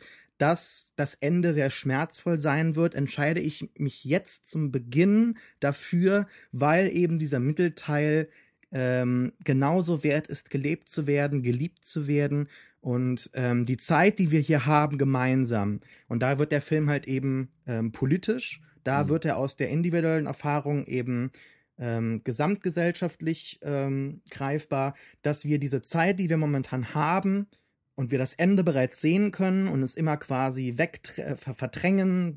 wir schieben den Klimawandel weg, wir, wir schieben unseren eigenen Tod genau, weg. Ja. Alles passiert nicht, alles bestimmt uns nicht und so weiter. Wir müssen uns all diesen Sachen bewusst werden, damit wir jetzt den Mittelteil besser genießen können. Wir müssen mehr miteinander reden, wir müssen mehr miteinander kommunizieren, wir müssen ehrlicher miteinander sein. Also ähm, ich, die Liebesgeschichte wurde ja, zu, wurde ja zu Beginn einmal von einem von euch ein bisschen kritisiert. Ähm, ich fand auch, dass ähm, im Film selbst jetzt relativ wenig dargestellt wird. Ähm, Im Buch ist da ein bisschen mehr von der Entwicklung da, auch weil halt eben die anscheinend nicht so abgeschirmt sind und halt in diesem Militärkomplex leben, sondern halt auch mal essen gehen können oder so weiter. Also da, da gibt es mehr Möglichkeiten äh, erzählerisch, aber die, die Liebesgeschichte selbst wird ja nur in ihrem Beginn direkt dargestellt. Und sie geschieht dadurch, dass sich äh, Ian am Ende dazu entscheidet, als, als Reaktion auf, auf die Frage, was er tun würde, wenn er wüsste, wie sein Leben äh, äh, ausgeht, wie er, wenn er sich all dieser Events bewusst wäre, was würde er dann tun? Dann antwortet er, er wäre ehrlicher, er würde öfter über seine Gefühle sprechen. Und das ist für mich die ultimative Botschaft dieses Films, dass wir in, im Angesicht unserer, unserer begrenzten Zeit mehr miteinander reden, ehrlicher sein müssen, mhm. äh, weniger Konflikte haben müssen und ähm, das fühlt sich immer so ein bisschen an, als wäre das irgendwie zu simpel. Mhm. Aber in der Realität ist es dann einfach nicht so, meinst du? Ich finde, dass es das einfach nicht, also da, da kann man definitiv dem Film viel angreifen, dass es halt ein bisschen kitschig ist, auch die Musik von Max Richter. Ich bin ein großer Fan von Max Richter, gerade aufgrund seiner mhm. Arbeit, die auch in, in The Leftovers, in der HBO-Serie, sehr, sehr toll eingesetzt wird.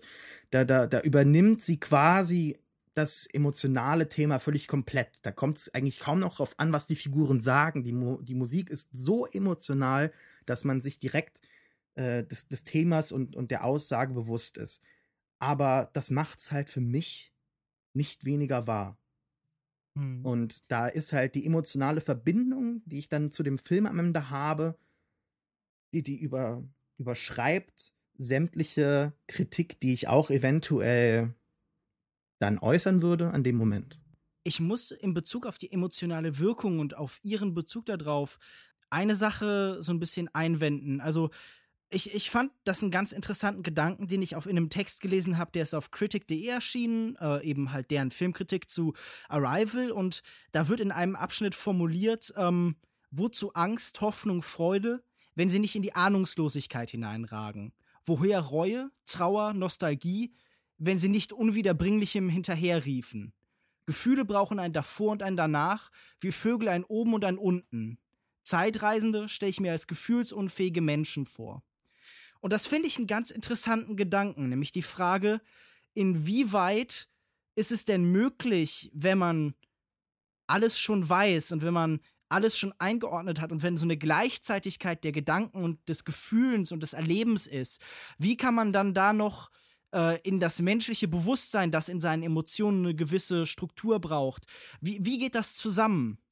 Also, das ist so eine Frage, die ich mir da auch so. Ja, das ist eine Frage, die man nicht beantworten kann, natürlich. Nein, natürlich ja? nicht, aber also ich meine, vieles, was wir hier machen, ist auf gewisser Weise spekulativ. Also ich meine, wir könnten uns jetzt ja, okay. auch darüber fragen, okay, sind hier nicht ganz eindeutige Zeitparadoxons nach unserer Vorstellung, weil ja. wie kann sie was in der Vergangenheit wissen, was sie sich selbst in der Zukunft irgendwie anliest und so. Aber das finde ich nicht interessant, sondern viel interessanter finde ich das auf einer emotionaleren Ebene. Also wie mhm.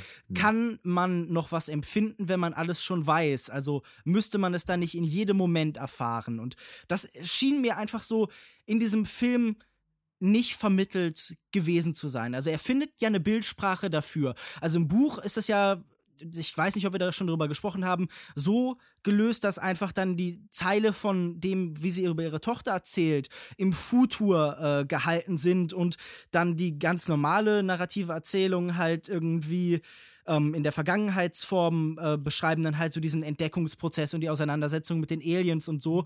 Und was äh, hier als Bildsprache benutzt wird, was halt äh, Villeneuve hier als Lösung findet dafür, ist, indem er halt mit Flashbacks und Flashforwards arbeitet, aber die nicht klar erklärt und die nicht klar kenntlich macht. Das heißt, der Zuschauer lebt gerade am Anfang der Geschichte in der Illusion, ähm, der Tod der Tochter würde im Vorhinein passieren und hat dann am Ende halt eben so diese Montagenstruktur, wie dann die Bilder so ineinander fließen, aber immer noch so nebeneinander bestehen. Und dazu läuft dann halt, äh, ja, äh, diese, diese Musik von, von, von Max Richter.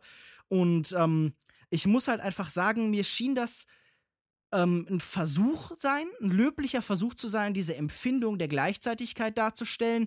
Irgendwie hat mich das nicht gänzlich ja. überzeugt. Irgendwie habe ich mich in diesen ja, Bildern dann verloren. Die wirkten dann so ein bisschen mhm. mellighaft, so ein bisschen schwelgend und gleitend und so. Das stimmt. Aber ja. dafür konnte ich, aber ich, ich konnte diese, ich, ich habe hab nicht das Gefühl, dass diese Gefühlswelt, die da uns erreichen sollte, bei mir angekommen ist.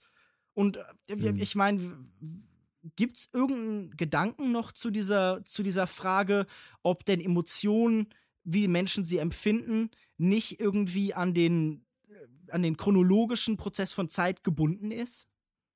Ja, das ist ja genau, ähm, der Film versucht das ja ambivalent zu schildern, indem wir eben die zwei Personen haben in äh, Amy Adams Charakter und in Jeremy Renner, äh, Renners Charakter, die damit unterschiedlich umgehen, ja. Und Amy Adams beziehungsweise Jeremy Renner entscheidet sich dafür oder kann, dass er damit persönlich nicht umgehen kann und tatsächlich das eben ihm so ergeht, dass er durch dieses Wissen der, der zukünftigen Entwicklung Momente nicht mehr wertschätzen kann und da keine emotionale oder vielleicht die falschen Emotionen zu aufbaut mhm. zu seiner Tochter.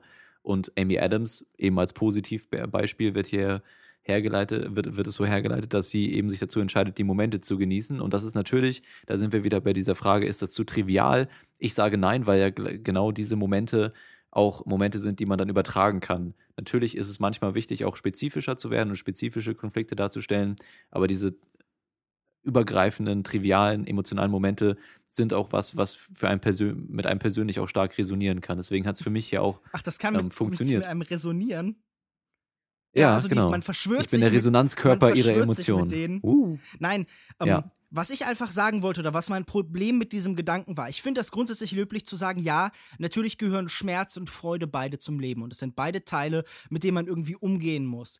Ich mag nur nicht diesen stoischen Gedanken, der darin mitschwingt, dieses Akzeptieren. Aber sie trifft ja die Entscheidung. Ich glaube nicht, ich glaube nicht, dass der Film sagt, sie hat keine Wahl, das jetzt zu entscheiden. Sie hat vielleicht schon gesehen, wie sie sich entscheiden wird, aber trotzdem ist es ja noch ihre Entscheidung. Sie als Mensch und Charakter hat diese Entscheidung getroffen, egal ob sie jetzt schon weiß, dass sie es macht oder nicht, oder es ist ja trotzdem, es entspricht trotzdem der Wahrheit ihres Charakters, das zu tun. Ja, und hättest du mich ausreden lassen, hättest du auch gemerkt, dass ich was komplett anderes sagen wollte. Okay. Es ging mir doch einfach.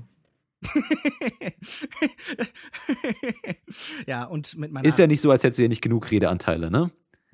Es ging mir einfach darum zu sagen, ich nehme das Stoische darin so ein bisschen wahr, dass der Film einem erzählen muss, man muss diesen Tod akzeptieren. Also das wird als der bestmögliche Weg hier dargestellt. Und dazu wird dann narrativ clever eine unabwendbare mhm. Krankheit geschildert. Also es geht hier nicht um Verkehrsunfall oder jemand, der halt irgendwie wegen Armut stirbt oder so oder jemand, der verhungert oder so, sondern es gibt hier einen Tod, der unabwendbar scheint. Und ich mag diese Perspektive nicht zu sagen, ähm, wir müssen Tragödien irgendwie ertragen. Und mir, mir scheint das einfach äh, kontraproduktiv zu sein, denn ich möchte von Filmen vielleicht auch irgendwie, wenn sie so sich so eine Auseinandersetzung mit, mit Leid und Verlust geben, Impetus zeigen zu, und einen Impetus anbieten für Menschen, zu sagen so, hey, gegen die meisten Sachen kann man was tun und gegen die meisten Sachen sollte man was tun. Und wenn wir über Probleme wie globale Erwärmung oder internationale Konflikte reden, über die ihr gerade schon gesprochen habt, dann würde ich mir wünschen, dass ein Film stärker nicht das Akzeptieren, sondern sich gegen das vermeintliche Schicksal anstemmen erzählt. Aber das tut er doch. Also Amy Adams gibt sich ja nicht damit zufrieden, dass die Situation dann komplett eskaliert, sondern sie geht noch einmal zurück ähm, auch weil sie weiß, dass es funktionieren wird ähm, und Informationen aus der Zukunft hat, was natürlich ein bisschen so Geschwurbel ist, ne? Aber ähm, ja, sie geht ja noch einmal zurück und sie sucht noch einmal den Kontakt, sowohl mit den Aliens, aber dann auch den Kontakt untereinander. Also ultimativ, was die Aliens uns ja bringen, ist ja nur ein, ein, eine neue Perspektive, sodass wir miteinander eben äh, besser auskommen können. Die Aliens brauchen uns ja erst in 3000 Jahren. Also sie geben uns quasi eine Sprache, mit die uns vereint, die uns äh, nicht nur halt äh, vereint, sodass wir uns gleich ausdrücken können, sondern dass wir uns einfach auch ähm, besser verstehen können und auch unsere gemeinsame Geschichte besser verstehen können, dass, so, dass wir sowohl die Zukunft als auch die Vergangenheit sehen, dass wir halt eben weg von, von diesem, von diesem Kausaldenken gehen hin zu einem Denken, äh, dass, dass wir halt eben einfach alles gleichzeitig wahrnehmen und das uns eben vereint, sodass wir eben in 3000 Jahren, es mhm. ist schon so ein bisschen Carl Sagan-mäßig, ne? Also äh, es sind nicht wir, die die äh, Sterne bereisen werden, sondern leicht veränderte äh, Menschen, mehr mit unserem also die, die mehr von unseren guten Eigenschaften und weniger von unseren schlechten haben, sodass wir dann eben bereit sind, äh, mitteilen zu können. Das ist ja ähm, auch, hm. also ich finde, das ist da. Also mhm. ich glaube, ja, der Film erzählt das eben zweigleisig. Bei, mit, bei der Geschichte mit ihrer Tochter erzählt er eben dieses YOLO-Denken, ja, dieses ähm, genieße den Moment. Es wird dann auch groß auch eingeblendet im Bild in so gelber Schrift. So sieht's wenn aus. Wenn Dubstep läuft. Aber deine Kritik kann widerlegt werden, so wie Sascha es ja eben ausgeführt hat, mit dem Plot, äh, um den es ja eigentlich geht, mit den Aliens und dem Zusammenkommen der Nationen und so weiter. Und das Problem ist nur, dass der Film dann halt da so ein bisschen ähm, seinen Faden verliert, ja. Oder ich, ich will jetzt nicht über Logik reden oder so, aber es sind einfach einige Szenen so ein bisschen unglücklich, wo man sich denkt, das ist jetzt schon ein bisschen an den Haaren herbeigezogen. Das wirkt gerade so ein bisschen, da muss ich jetzt schmunzeln oder so, wenn sie da versucht, äh, auf Chinesisch am Telefon den, den anderen, den, den General Chang zu erreichen oder so. Das sind so leicht äh, kitschige, cringe-worthy Momente. Ähm, oder, oder auch zum Beispiel, was ich ganz schade fand, ist, dass die Aliens ihr dann letztendlich komplett mitteilen, ja, dann kommen sogar Untertitel mit ins Spiel, wobei der ganze Film eigentlich da, davon handelt, dass sie äh, von alleine, natürlich mit Hilfestellung der Aliens, aber zu dieser Realisation kommt und dann aber dann doch nochmal ganz klar ausgesprochen wird, mit Untertiteln sogar, was jetzt hier eigentlich genau Phase ist. Und das äh, fand ich, ging so ein bisschen gegen die Intention oder wie der Film Kommunikation bisher geschildert hat und auch die Arbeit, die da drin steckt. Ähm, natürlich befinden wir uns dann in einem ganz anderen Stadium ihrer Entwicklung auch, aber das fand ich ein bisschen schade. Also das Problem war nicht, dass der Film das nicht thematisieren wollte, sondern dass er eben so in seinen Plotmechanismen das Ganze so ein bisschen krud gestaltet hat dann auf der einen Seite. Das ist, glaube ich, eher eine Folge der Adaption. Also gerade dieser kleine Aspekt, den du jetzt nennst, den kann ich zurückweisen. Insofern, dass halt, was heißt zurückweisen? Ich kann erklären, insofern, dass halt die Kurzgeschichte in der Ich-Erzählung äh, stattfindet und, mhm. und man es hier halt eben anders nicht darstellen kann. Also wie möchtest du darstellen, dass sie die Aliens versteht? Oder sie, sie gibt's Jeremy Renner halt später wieder oder äh, wobei ich hätte es wahrscheinlich auch ein Stück besser gefunden, auch wenn man dann weniger konkret äh, geworden wäre, wenn sie einfach so genickt hätte und die Aliens irgendwie sonst irgendwie verstanden hätte und dass man dieses, dieses ähm, Übereinkommen halt anders, das hätte man anders formulieren können, das stimmt schon, oder darstellen Aber ich finde doch gerade, dass da hatten wir auch die Diskussion vorhin, dass diese Gestalten, dass du die Gestalten so gut fandest. Ich hätte mir tatsächlich noch ein bisschen mehr, mehr Mut zur, zur Fremdartigkeit gewünscht, ja, dass das dann vielleicht auch gerade in so einer Schlüsselszene dann so total abstrakt wird einfach und man das gar nicht mehr so richtig nachvollziehen kann, bloß dann eben mit der, mit dem Wissen rauskommt, okay, sie hat jetzt verstanden, was sie machen muss oder so und jetzt geht sie auf ihre Mission mhm. für, den, für die restlichen ähm, paar Szenen im Film. Also, und deswegen war ich auch so leicht enttäuscht, als ich zum ersten Mal diese Kreaturen gesehen habe. Natürlich sind die nicht anthropomorph und so, aber ich habe mir einfach noch so ein bisschen mehr Mut zum Abstrakten gewünscht dann in der Hinsicht. Ja, ich muss aber sagen, ähm, die Physiognomie dieser äh, Wesen ist tatsächlich in gewisser Weise vorgegeben in der Geschichte, denn diese Gleichförmigkeit, dieses Heptapodische, das kein wirkliches Vorn und Hinten gibt, ja, das, das bekommt fast so einen physiognomischen äh, Determinismus in Bezug auf, äh, wie sich mhm. die Sprache entwickelt, denn in, in, in der Kurzgeschichte zumindest wird es so geschildert, dass sie vielleicht, also das ist eine Theorie, die aufgestellt wird, dadurch, dass sie eben kein klares Vorn und Hinten haben, dass sie nicht so strukturell aufgebaut sind wie der Menschen mit so einer Asymmetrie von vorne und hinten und so, ähm, dass sie da, dass das mitprägend ist für ihr Verständnis der Welt als etwas, das halt kein Vor und Zurück hat auf so einer zeitlichen Ebene. Und ich finde das gut, ja. dass das auch hier sich so in der Körperlichkeit eben von diesen Aliens widerspiegelt. Das scheint mir ein einfach eine, eine, eine Manifestierung von ihrer Zeitorientierung zu sein, wie sie hier dargestellt werden. Also ich finde, mhm. die Aliens waren nett gemacht. Ich war nur, ähm, was ich ein bisschen komisch fand, diese angesprochene Szene am Anfang, als er sagt, wie sehen sie aus? Ähm, und er sagt dann, das wirst du noch früh genug sehen. Da hätte ich mir einfach gedacht, also, also der normale Soldat hätte wahrscheinlich gesagt, ja, so ein bisschen wie große Tintenfische. Ja. Äh, nee, gerade das fand ich so interessant, dass das Militär tatsächlich mal relativ äh, kompetent, dargestellt wird, gar nicht so so dumm dargestellt wird. Also irgendwie so so ein plumper Typ, der sagt, ja, mhm. irgendwie wie Tintenfisch oder sowas. Ich, ich fand das so erfrischend, dass das Militär äh, A, nicht als, als, als einförmige Masse dargestellt wird, sondern dass man auch unterschiedliche, das, das wird ja alles nonverbal kommuniziert, deshalb kann man es eventuell auch anders ähm, wahrnehmen als ich, aber gerade als dieser eine Soldat diesem Alex Jones-Verschnitt halt zuhört, äh, ist ja unsere Hauptfigur oder, oder Nebenfigur, die wir halt mit Namen kennen, ich habe den Namen aber jetzt leider vergessen, aber der, der ähm, Hauptsoldat, der da mit ihnen reingeht, Agent der, Happern, oder meinst du Colonel Webber? Nee, ich glaube glaub den anderen, nicht Weber. Weber war ja äh, Whittaker, ne? Also Whittaker, dass, ja. Äh, dass, dass der andere Ach, da auf der Linie ähm, neben dran ist. Captain, Marks von genau. Nee, der, der, doch, nee, der, der Marco nee, Bryan spielt, oder? Ja. Ich glaube, das ist der Attentäter später, oder? Ja, ich dachte, naja, wie dem auch sei. Der hört doch äh, Alex Jones zu. Nee, nee, es hört, es hört jemand anderes zu und ähm, worauf ich hinaus will, ist, dass, dass selbst da halt eben dargestellt wird, diese Leute sind das, das am, am, am, Überdenken, sind, äh, sie sind am Reflektieren, sie sind das mhm. am, am, am Aufnehmen, sie sind das am Verarbeiten und ähm, das, das steht nicht im Mittelpunkt dieser Geschichte, aber es findet im Hintergrund statt. Man sieht ja auch dann durch die Explosion, die ja so gar nicht im, in der Kurzgeschichte dargestellt ist, sondern es ist eine Erfindung des Films, ähm, von, von, von, von einem Drehbuch und dass man da halt eben in gewisser Weise doch schon ein bisschen zeigen möchte, a, äh, das, das, sind, das sind, sind kompetente Menschen, ganz ähnlich wie in Contact, ja, also dass das Militär sehr, mhm. sehr, sehr, sehr fähig ist und dass es unterschiedliche Strömungen gibt und gerade deshalb fand ich es auch so interessant, dass man halt mit, mit Whittaker jemanden hat, der der, der da ist, der, der fokussiert ist, der auf etwas pocht und der, der Lösungen will. Dann haben wir einen CIA-Menschen. Mhm. Das sind alles in gewisser Weise doch schon Karikaturen. Ich stimme dir da ultimativ zu, dass die Schauspieler so kompetent sind und, und fähig sind, mit so wenig relativ viel zu machen.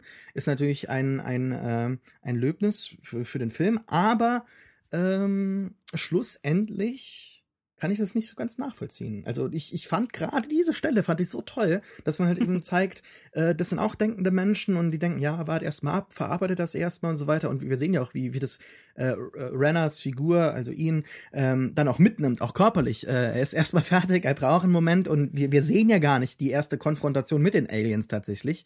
Ähm, äh, die wird ja komplett übersprungen und, und er übergibt sich erst einmal, er muss erstmal das alles verarbeiten. Und das, das fand ich äh, wieder so schön, dass man halt eben tatsächlich diese, diese kleinen Momente, ähm, die schon episodisch erzählt werden, in der, gerade im zweiten Akt des Films, äh, dass man die nicht vergisst. Das hat mir sehr, sehr gut gefallen. Deshalb, ich habe den Film auch jetzt zweimal gesehen, ich werde ihn noch ein drittes Mal sehen. Nicht, weil ich ihn unbedingt noch mal sehen muss oder so ein großer Fan bin, aber weil es sich so ergibt von Freunden her. Und ähm, ich habe beim zweiten Mal ganz besonders diesen zweiten Akt äh, sehr gemocht. Deshalb bin ich auch ein bisschen traurig über diese, über diese Montage, wo er dann erzählt, ja, was passiert ist und so weiter. Gerade das gefiel mir im Buch so toll, dass man halt eben diesen, diesen Prozesscharakter dieses Erarbeitens, dieses, dieses äh, wissenschaftlichen Erforschens tatsächlich abgebildet hat und greifbar mhm. gemacht hat. Und ähm, da hätte man, wenn es einen Kritikpunkt gibt, da hätte, mir, hätte ich mir ein bisschen mehr gewünscht, weil dass, dass der Film alles cineastischer macht, das funktioniert. Das funktioniert durch Villeneuves Handwerk, das funktioniert durch die Bilder und die ähm, hinzugefügte äh, äh, gesamtgesellschaftliche, weltpolitische Ebene. Aber so ein bisschen mehr von der Wissenschaft hätte ich mir noch gewünscht, gerade weil ähm, diese Liebesgeschichte am Ende so ähm, kritisiert wird. Und ich glaube, die wird ein bisschen kritisiert, weil Jeremy Renners Figur ultimativ einfach nur so ein bisschen da ist mhm. und nicht so wirklich viel macht. Ja, ja. Und das ist ja, der, der, klar, der, der, der, dem Aufbau wird keine Zeit gegeben. Also, aber darum geht es ja auch nicht wirklich. Es geht mehr darum, dann, dass die Figur da ist, um den Kontrast später zu dieser, zu der Einstellung, zu den Ereignissen, die dann später stattfinden. Wir, wir reden ja jetzt mit Spoilern drüber, dass Jeremy Renner als Vater sich dann eben nicht zu der Tochter ähm, gesellen kann und das, das nicht verkraften kann. Also ich glaube, es geht da weniger um die Liebesgeschichte und um die Authentizität, Authentizität als einfach um die Aussage später. Und ich, ich würde dir noch in zwei Punkten einmal so ein bisschen zustimmen und widersprechen. Also ich fand, der Film hat diese Momente, wenn du über diese procedural, authentischen procedural-Momente sprichst mit dem Militär, dann hatte ich, hatte ich das Gefühl, der Film hat immer so richtig starke Szenen gehabt, in denen er das langsam realistisch aufbaut, aber dann auch immer wieder diese Hollywood-Momente, die mir es so ein bisschen versaut haben. Also später im Film sind das dann die kitschigen, emotionalen Konversationen, die sie vielleicht mit ihrer Tochter so hat. Manche bekommen, bekommen mich, manche fühlen sich einfach zu geschrieben an und zu sehr gewollt. Und auch in diesen ersten, in den ersten zwei Akten, so die, was das Militär angeht, da habe ich das Gefühl, okay, jetzt seid ihr doch schon ein bisschen inkompetent, ja. Also wenn, wenn sie ihre, ihre eigenen Leute nicht im Griff haben, die da totalen, weiß ich nicht, total Anarchie walten lassen und, und die, die Ausrüstung des Militärs benutzen, um da irgendwie Stunk anzufangen mit den Aliens. Mhm. Oder wenn es darum geht, dass sie sagt, ich habe eine Idee, wir müssen ihnen erstmal die Sprache beibringen, dann denke ich mir, okay, das hätte man sich vielleicht auch schon denken können. Äh, warum habt ihr überhaupt ja. zuerst Kontakt aufgenommen, wenn, wenn wenn ihr noch gar keinen Plan habt, so, aber auf der anderen Seite geht es halt auch so ein bisschen darum im Film, dass man sich eben der Perspektive bewusst wird und im Voraus plant, ja, und das ähm, hat ja auch realweltliche Konsequenzen, wenn man dann irgendwie, äh, da gehe ich jetzt ein bisschen weit weg, aber über sowas wie künstliche Intelligenz nachdenkt, ja, die im Prinzip in den nächsten 50 Jahren wahrscheinlich realistisch ist, aber dadurch, dass sie, ähm, dass es da keinen festen Termin gibt, ja, also wenn man sagen würde, in 50 Jahren ähm, besuchen uns Aliens, macht euch bereit, dann wird die ganze Welt auf einmal komplett in Chaos verfallen und alle müssen, würden einen Plan schmieden und so. Mhm. Aber dadurch, dass so bestimmte Entwicklungen sich einfach nicht ankündigen, sind wir dann planlos, wenn sie auftreten. Ja, wenn dann plötzlich von einem Tag auf dem anderen jemand eine künstliche Intelligenz entwickelt, die das ganze Spielfeld ähm, ebnet, neu ebnet, ja, und, und ganz andere Grundlagen dann und, und Konsequenzen mit sich bringt, dann ähm, glaube ich, dass der Film auch diese Hilflosigkeit und Planlosigkeit so ein bisschen äh, intendiert, auch in diesen Momenten. Aber äh, für mich wirkt es dann doch so ein bisschen äh, dilettantisch. Ich muss im Großen und Ganzen sagen, glaube ich, die Umsetzung ist deutlich effektiver als das Drehbuch, das gerade in den Dialogen und in der Art, wie es bestimmte Momente löst, dann doch erhebliche Schwächen hat. Also jetzt nicht mal bezogen auf das Große und Ganze, aber wenn ich mich an so einen Moment erinnere, wie dann zum Beispiel als General Chang äh, am Telefon ist und dann da so ein Spannungsmoment rausgebaut wird. Das hat mir nicht so gut gefallen. Und ich glaube auch, dass einfach Eric Heiserer, der hier das Drehbuch geschrieben hat, der vorher so Sachen wie äh, Final Destination 5 oder das Remake von A Nightmare on Elm Street gemacht hat, da nicht nur absolute Glücksgriffe gelandet hat. Aber was ich noch ganz interessant hat und wo ich gerne noch drauf ansprechen würde, vielleicht als ein Punkt war, was äh, Sascha gerade gesagt hat, denn ähm, ich glaube, das ist ein Film, der sich ganz explizit dafür anbietet, mehrfach gesehen zu werden, weil er ja auch so ein bisschen vom Film selbst erzählt und davon, wie es ist, einen Film nochmal zu sehen. Also man sieht diesen Film beim zweiten Mal mit der Information, die man beim ersten Mal erhalten hat. Man bekommt am Ende permanent halt Szenen und so nochmal zurückgespiegelt und nochmal reflektiert mit einem neuen Wissen. Und dass hier was Filmisches stattfindet. Das wird ja, das haben wir schon so ein bisschen angesprochen. Also die Aliens haben eine Leinwand, die Aliens projizieren Bilder auf eine Leinwand. Man kommt in einen dunklen Raum, der so was Cinemascope-förmiges hat und so. Aber dass er eben auch in seiner Struktur ähm, davon erzählt, wie es ist, Filme nochmal zu sehen, das finde ich einfach sehr, sehr faszinierend. Und wie gesagt, ich habe den Film wirklich beim zweiten Mal auch deutlich mehr gemocht als beim ersten Mal, wo ich noch ziemlich skeptisch war der Film schafft es ja auch, das halt bildlich darzustellen, also diese Kino-Analogie, dass man halt eben reingeht in durch diesen äh, eigentlichen äh, Minenschacht. Man nimmt ja auch den Vogel mit, fand ich, fand mhm. ich sehr schön eigentlich. Aber dass man halt quasi wie vor, vor so einem Bildschirm äh, landet. Sie stellen die Kamera auf, natürlich, ne? Also wollen das mitschneiden, was da passiert. Äh, ist nicht äh, legal. Machen wir natürlich nicht, nein, aber dass sie halt auch warten, bis, bis die Show losgeht. Ne? Also das, das fand ich, das fand ich einen sehr schönen Moment. Ähm, ganz kleine Sachen, bevor wir jetzt wahrscheinlich langsam Ende zum Ende hingehen, habe ich irgendwie so ein bisschen das Gefühl. Ähm, ich fand es sehr schön, als er das, das Raumschiff streichelt. Ähm, ja. Und das, als, als sie dann zum ersten Mal bei diesem Schacht ankommen, dass die Kamera dann zum Einzel, also zum einzigen Mal, glaube ich, bin mir nicht ganz sicher, ich habe den Film zweimal gesehen, ich habe extra drauf geachtet, aber ich habe es dann irgendwann auch so ein bisschen vergessen, deshalb weiß ich jetzt nicht, ob es stimmt. Aber der Film ähm, hat Yoko ja eben gesagt, schafft es von, von zunächst von, von Schatten äh, hin, äh, auch, auch durch gewisse Ka Kameraschwenkungen äh, Schwenkungen oder sowas, ähm, ins, ins Licht überzugehen oder Figuren treten aus dem Schatten hinaus. Und der Film beginnt ja damit, dass er quasi an der Decke geht. Es gibt einen Pan-Down von der Kamera und, und wir sehen quasi, was, was wir auch am Ende sehen. Und hier, als sie dann in den Schacht reingehen, ist es zum ersten, zum einzigen Mal in einem Film, in dem es um Aliens geht, äh, dass die Kamera nach oben schaut, also zu den Sternen hinaus quasi, zu, zu unserer äh, naja, wahrscheinlich in Zukunft oder so weiter, ne? Und ähm, was habt ihr daraus gezogen? Weil wir auch ja Villeneuves Handwerk so ähm, betont mhm. haben, so als, als positiven äh, Aspekt des Films diese Kameraneigung, die du ansprichst, die ganz am Anfang passiert, finde ich schön, weil damit ja direkt das ganze Thema des Films offengelegt wird. Dieser Perspektivwechsel, die neue Information, die halt durch eine Übersetzung kommt. Und man sagt ja auch irgendwie, wir, keine Ahnung, wir setzen zum Beispiel zu einem anderen Ufer, zu einem neuen Ufer über. Und das ist ja auch, was hier passiert, als das Raumschiff zum ersten Mal passiert, dieser Sprung, diese Kraft, die aufgewendet werden muss. Und das vollzieht die Kamera dann mit, sie kippt dann ja auch, sie zeigt dann den neuen Winkel.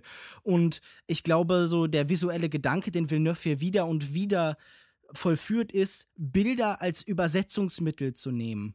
Und das ist ja auch, wovon der Film handelt. Und das finde ich einfach auch sehr schön gemacht. Und ich muss auch sagen, dieser kleine Moment, den du gerade ansprichst, dieses sanfte Streicheln des Raumschiffs, so ein bisschen wie ganz viele Leute ähm, das Flugzeug, äh, bevor sie auf, auf eine Flugreise gehen, vielleicht kurz berühren aus einem Aberglauben heraus. Das, das finde ich schön, weil es verknüpft so die Erfahrung des Neuen mit alten Denkweisen. Und das ist ja auch was, was hier so ganz wichtig ist, so dieses Verknüpfen von Elementen, die vielleicht nicht zusammengehören, vielleicht von dem großen, gewaltigen Science-Fiction, das die ganze Welt erobern will und diesen kleinen, zumindest gefühlt kleinen persönlichen Emotionen. Und das wird auch mhm. in dieser Kameraarbeit immer wieder gezeigt. Das Übersetzen, das Verknüpfen, das Verbindende. Und ähm, ja, wie gesagt, also ich glaube nicht, dass es auf allen, in allen Sequenzen eine künstliche, eine künstlerische Note bekommt, aber Villeneuve hat hier viele kluge Bilder, die auch eben erzählend wirken. Wo sortieren wir den Film denn rein? Also in dem Genre der Science Fiction? Es gibt ja auch gewisse Leute, die sich bereits auf Twitter darüber gestritten haben, ob der Film jetzt tatsächlich dem Genre der Science Fiction zuzurechnen ist, was ich äh, eine sehr leicht zu beantwortende Frage finde. Wo ordnen wir ihn denn ein? Also er hat sehr viel von Contact. Es gibt ähm, ein bisschen von anderen Filmen, gerade in Hinsicht, hinsichtlich der, der wissenschaftlichen Herangehensweise. Da, da gibt es ja auch The Martian ähm, zum Schluss ähm, äh, zu erwähnen jetzt hier mhm. aus dem mhm. letzten Jahr. Und letzten Jahre haben ja relativ viele ähm, naja, ich will nicht sagen Hard Sci-Fi, aber doch schon eher realistischen ähm, Science-Fiction-Filme hervorgebracht. Wir, wir, hatten, wir hatten Gravity, wir hatten Interstellar, wir hatten ähm, äh, The Martian, wir haben jetzt Arrival und bald haben wir auch Passengers, der ja auch mhm. quasi sich mit, mit relativ ähm, naja, wahrscheinlichen Zukunftsszenarien find, Was in diese Reihe noch ganz gut passt, ist der deutsche Film Wir sind die Flut, über den mhm. wir in der Vergangenheit viel gesprochen mhm. haben.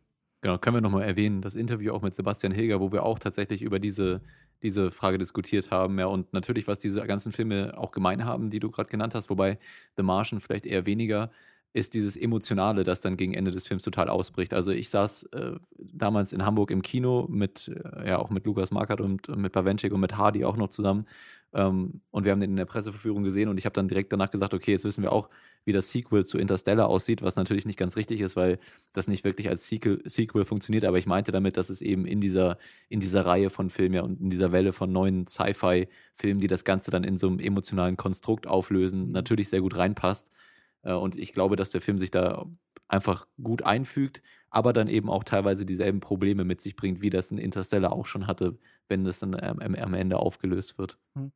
Also äh, ich, ich möchte jetzt keine Eigenwerbung machen, aber genau an dem Tag, an, an, dem auch dieser Podcast erscheint, äh, gibt es von mir auf Kinozeit auch ein Essay zu genau dem Thema zu lesen, nämlich zu dieser Frage, was das moderne Science-Fiction, Hard Science-Fiction-Genre so interessant darin findet, auf einmal Liebe und Gefühle und Emotionen, also etwas, das wir halt so eigentlich als Gegenstück zum Rationalen in der Regel ansehen, auf einmal so stark zu, ja, was, was physikalisch realem, rationalen zu erklären. Also so weit, dass sowas wie die Liebe zum Beispiel in äh, Interstellar auf einmal fast sowas wie eine Naturkonstante wird. Und ich glaube, das ist ein Mittel, mit dem das moderne Science-Fiction-Kino äh, davon erzählen kann, äh, dass diese Kategorien nicht so einfach zu trennen sind, wie wir das letztendlich immer denken, mhm. dass Emotionen und ähm, Denken Prozesse sind, die einander bedingen, die einander zu, ja, die zueinander gehören. Und ich finde, das zeigt Arrival ja auch sehr, sehr gut, indem es uns ähm, durch diesen intellektuellen Prozess zu einer Emotion am Ende führt. Also zumindest jeden, bei dem das irgendwie funktioniert. Und ich mag das, ja. Und äh, das ist vielleicht diesem Film definitiv auch noch hoch anzurechnen, dass es versucht, ähm, neue Wege des Denkens und des Fühlens zu finden, indem es sagt, okay, diese Prozesse gehören zusammen. Mhm, auf jeden Fall. Ja. Deshalb sind diese Filme auch besonders finanziell so erfolgreich, also nicht nur kritisch, aber besonders finanziell, weil sie halt eben so diese zwei eigentlichen äh, traditionell getrennten Zuschauerbereiche zusammenbringen. Also die Leute, die eher eine, eine emotionale Geschichte wollen, ähm, schauen sich jetzt nicht unbedingt einen Science-Fiction-Film an, in dem Aliens landen, und dann schauen sich die Leute, die die eigentlich hart Sci-Fi wollen und auf alles schimpfen, was irgendwie nicht wissenschaftlich äh, irgendwie so verarbeitet wird oder erklärt wird. Ähm, das, das, das finde hier sind ja sehr schöne ähm, Zusammenführung aus, aus diesen zwei eigentlich äh, lange getrennten Zuschauerbereichen. Ähm, äh, äh, statt. Und, und man, äh, also man muss ja auch einfach sagen, dass es Spaß macht. Ich hatte am Anfang schon erwähnt, klar. wenn man dann mit Gänsehaut am Ende und auch so mit einem leichten, mit einem Tränchen im Auge da als Zuschauer zurückgelassen wird, dann ist das so die Filmerfahrung, die man haben möchte, wenn man zu solchen Geschichten ins Kino geht. Ja, wo solche Leute wie Spielberg vielleicht dann jetzt einfach nicht mehr so in der Lage waren, in den letzten Jahren das so zu übernehmen. Und ich glaube, dass Villeneuve jetzt weniger ähm, das merkt man ja an seiner Entwicklung auch jetzt weniger ins Arthouse-Genre geht, als eben in diese etwas epischeren Hollywood-Geschichten. Aber ich glaube, er ist auch ganz gut aufgehoben. Also ich finde es auch thematisch wichtig, dass man eben diese, die Message, die natürlich ein bisschen einfach ist und so und nahe liegt, aber wenn man die mit Emotionen verbindet, dann äh, kann das eben als Film auch eine nachhaltige Wirkung haben und das äh, finde ich ganz wichtig. Also ich glaube auch, dass Villeneuve genau hier so seine großen Stärken gefunden hat, denn es ist tatsächlich wirklich der Film von ihm, der mit, mir mit Abstand am besten gefällt. Ja, warte mal ab, vielleicht kommt der Blade Runner raus und dann. Äh ja, Blade Runner ist natürlich ja. ähm, heiß erwartet. Ja. Ich glaube aber auch, dass es eben, wie gesagt, immer noch zeigt, dass diese beiden, diese Emotionalität und diese High-Concept-Prämissen manchmal schwer vereinbar sind oder eigentlich gut zusammenpassen, aber in der Umsetzung dann eben ist ganz schwer, die richtige Balance da zu finden zwischen Authentizität, Emotionen, Glaubwürdigkeit, ähm, ohne dass es irgendwie zu kitschig wird, aber dann oder zu unglaubwürdig. Ähm, das ist sehr schwer, aber ich glaube, da wird uns in den nächsten Jahren auch im Zuge dieser Welle noch so der ein oder andere Versuch erwarten, der das dann ähm, äh, genau die richtige Balance trifft. Und ich freue mich drauf und vielleicht ist ja auch schon was in, in Villeneuve's Blade Runner dann äh, mit dabei. Ich würde sagen, wir können zum Fazit kommen und als Gast, Sascha Brittner, gebührt natürlich dir wieder das erste Wort hier. Ihr macht das mit Sternen, ne? Glaube ich schon. Äh, ja, also man hat sich hier zwischenzeitlich versucht zu verweigern. Ich ja. will jetzt keine Finger zeigen oder keine Namen erwähnen oder so, aber ähm, ja, unsere Zuhörer sind einem schon sehr böse, wenn man nicht die Sternewertung von 0 das bis 5. Äh absoluter Unsinn. Unsere Zuschauer wissen genau wie ich, dass Sternesysteme einfach Willkür sind und await. albern und einfach auch keinen Informationsgehalt haben. Und ist es wirklich eine Diskussion, die du wieder anfangen willst nach der iTunes-Rezension, die du am Anfang vorgelesen hast? Ich denke nicht. Sascha, bitte. du meinst der, in der die Sternesysteme und die Bewertungssysteme sich widersprochen haben, indem er zwei verschiedene gegeben hat? Da genau meinen Punkt unterstreichen da ich mich jetzt nach meinem zweiten Podcast-Auftritt hier schon fast als Teil der Familie des Longtake-Podcasts fühle und Familien von Diplomatie leben und ich in meinem ersten Podcast-Auftritt keine Sternewertung gegeben habe, gebe ich jetzt eine Sternewertung. Bodenlose Frechheit. Ne? Ähm, ich gebe dem Film tatsächlich fünf von fünf Sternen. Ich bin mir sehr vieler der Kritikpunkte bewusst. Ich, ich teile sie auch. Aber schlussendlich gibt es so eine Ebene, die ich nicht immer unbedingt rational angehen möchte bei, ähm, bei, bei Filmen. Wenn ein Film mich tatsächlich, auch vielleicht auf meiner Disposition momentan, ähm, so mitnimmt, so mitreißt, mich berührt, mir etwas sagt, dass ich oder, oder wiedergibt, etwas mitteilt, das ich für wahr erachte, dass ich, das mich sehr tief berührt, etwas, das ich in Worte fassen kann oder ich kann es versuchen, aber das ist schlussendlich, dass ich, dass ich immer das Gefühl habe, ich komme nicht unbedingt dieser gefühlten Wahrheit mit Worten tatsächlich nahe, sondern ich bräuchte wahrscheinlich so eine zusätzliche Sprache, die, die äh, alles ausdrückt, äh, von vorne, von, von Anfang bis Ende, ähm, da, dann muss ich am Ende sagen, das hat der Film für mich getan. Er hat es erreicht. Ähm, und schlussendlich wird er wahrscheinlich als, ähm, ich habe noch nicht alles gesehen, was ich dieses Jahr gesehen habe, aber bis jetzt ist er definitiv ähm, mein Lieblingsfilm des Jahres. Und er hat mich, hat mich sehr tief berührt. Und er wird noch lange mich beschäftigen. Ich kann mich da ganz gut anschließen und möchte auch gar nicht so viel hinzufügen. Es ist wirklich ein Film, der auch mich emotional gegen Ende sehr stark mitgerissen hat, der mir thematisch einiges geliefert hat, aber ich hatte auch immer wieder meine Probleme, gerade so mit den etwas zu kon äh, konstruierten, vielleicht Hollywood-Dialogzeilen, Momenten. Ähm, aber auf der anderen Seite gibt es eben auch genau diese Hollywood-Momente, die in die Geschichte sehr gut reinpassen, wenn dann eben diese kleine persönliche Geschichte mit etwas ganz Großem, Epischen ähm, gefüttert wird, dann sind das Momente, die, die einem wirklich so ein bisschen Atem, den, den Atem rauben und ähm, auch für mich persönlich in meinem Filmgeschmack und meinem Geschmack äh, an Geschichten äh, genau in Schwarze treffen und deswegen vier von fünf möglichen Sternen.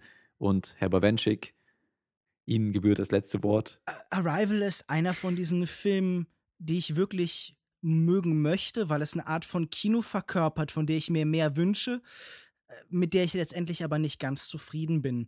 Wie eine von diesen Muscheln, wie eines von diesen Raumschiffen, ist da ein Objekt, das zu sehr in sich geschlossen seid, also zu dem ich keinen Zugang finde, das sowas hermetisch abgeriegeltes hat für mich. Wir haben da fast so eine Art Puzzlestruktur über eine lange Zeit, die dann aber gänzlich auserklärt wird. Und mir scheint da immer so wenig Raum für den Menschen zu sein. Also vielleicht nicht für den Menschen an sich, aber auf jeden Fall nicht für mich. Ich finde ihn handwerklich gut gemacht, aber es fehlt mir irgendwie der Zugang. Es fehlt mir die Liebe, die ihr verkörpert. Ich sehe seine Stärken auf jeden Fall, genau wie ihr seine Schwächen seht, aber für mich überwiegen dann über weite Stellen dann eben diese Probleme, die ich mit ihm hatte, die ich ja auch schon jetzt ausreichend ausgebreitet habe. Ich würde drei mhm. von fünf Sternen geben und würde sagen, schaut euch diesen Film auf jeden Fall an, aber ähm, die Liebe, die ihr hier teilt, die kann ich dann eben leider nicht empfinden. Das macht ja nichts. Vielleicht dann ja der nächste Film von, von Villeneuve. Das also unsere Meinung zu Arrival wir sind uns bewusst, dass äh, es viele Meinungen dort draußen im Internet zu dem Film gibt. Deswegen würden wir uns natürlich freuen, wenn ihr uns eure Meinung zu unserer Meinung und zu dem Film generell mitteilen würdet auf unserer Webseite longtake.de. Gerne auch per Mail an feedback at longtake.de und erreichen könnt ihr uns natürlich auch immer über die Social Media Accounts at longtake.de und facebook.com slash longtakepodcast. Sascha, wenn man dir jetzt zum Beispiel ähm, Beileid aussprechen wollen würde bezüglich deiner Katze, was natürlich auch uns, uns sehr leid tut. Wo könnte man das im Internet so machen? Ach, das ist so ein persönliches Ding. Ich habe eigentlich gehofft, dass wir nachher reden können, ob wir das rausschneiden. Aber Ach so, okay. nee, ist schon okay. Ähm, das kann man tun auf Twitter wahrscheinlich am besten. Da bin ich momentan am, am aktivsten.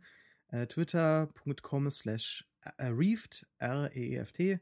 Oder auf äh, pewpewpew.de natürlich, ähm, meinem Blog, der momentan ein bisschen äh, inaktiv ist, auch weil mir momentan einfach nicht so nach Bloggen ist. Hm.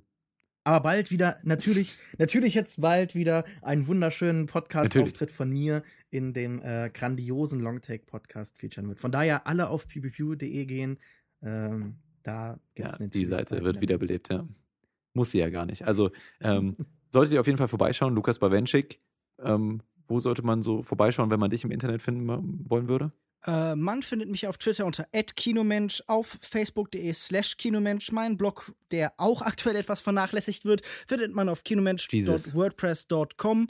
Außerdem findet man mich regelmäßig auf kino-zeit.de, wo ich unter anderem, wie gerade schon angesprochen, über Emotionen im modernen Science-Fiction-Film geschrieben habe. Vielleicht sagt dem Ess das Essay dem einen oder anderen, der sich gerade diesen Podcast angehört hat, auch zu. Gut, also wir, wir möchten auch nochmal unsere Zuhörer daran erinnern, dass wir eine neue Struktur ausprobieren, ja, dass also die nächste Sendung, die ihr von uns hören könnt, am Donnerstag erscheint. Da reden wir über den Film Ich, Daniel Blake äh, von Ken Loach, der Gewinner der Goldenen Palme in Cannes. Und ähm, ja, das also nächsten Donnerstag. Und ich, jetzt brauche ich noch eine gute Abmoderation. Ähm, ähm, ähm, ist die beste Abmoderation. Du siehst jetzt schon, dass der Film gut wird. Dir ist jetzt schon bewusst, dass der Film gut wird. Wie Amy Adams natürlich. Uh, clever. Aber ja. Ich, ich, ja, ich habe ihn schon ja. gesehen und äh, leider, naja, wir werden sehen. Joko, die Frage ist doch einfach, wenn du dein ganzes Leben noch einmal leben könntest, wenn du wüsstest, was passiert, was passiert, würdest ja. du dann nochmal ich, Daniel Blake, sehen? ich, ich, ich würde es tun. Man muss ja auch, äh, man muss ja auch diese Erlebnisse ja, Man muss auch den Leben, Schmerz ja, im Leben ertragen können. Ja, ja, ja. Unsere fundierten Meinungen. Und ich weiß ja nicht, äh, vielleicht, wenn wir genug kommunizieren, dann ändert sich meine Meinung und meine Perspektive vielleicht wieder zu dem Film, so mhm. wie mich es Arrival äh, gelehrt hat. Deswegen auch nochmal der Appell an euch, mit uns zu kommunizieren in allen möglichen Formen, die wir hier bereits ähm, euch mitgeteilt haben. Und ich kann jetzt ja nicht mehr sagen bis zur nächsten Woche, denn bis zur nächsten Episode wünschen wir euch ganz viel Spaß im Kino mit Ich Daniel Blake oder vielleicht lieber Arrival. Und natürlich vielen Dank auch nochmal an Sascha Brittner. Danke, dass du heute da warst und unsere Diskussion wie immer mit deinen wundervollen Ausführungen bereichert hast. Vielen herzlichen Dank. War es zu viel? Too much? Anyways, bis, bis zur nächsten Episode. Tschüss. Tschüss. It's nie too much.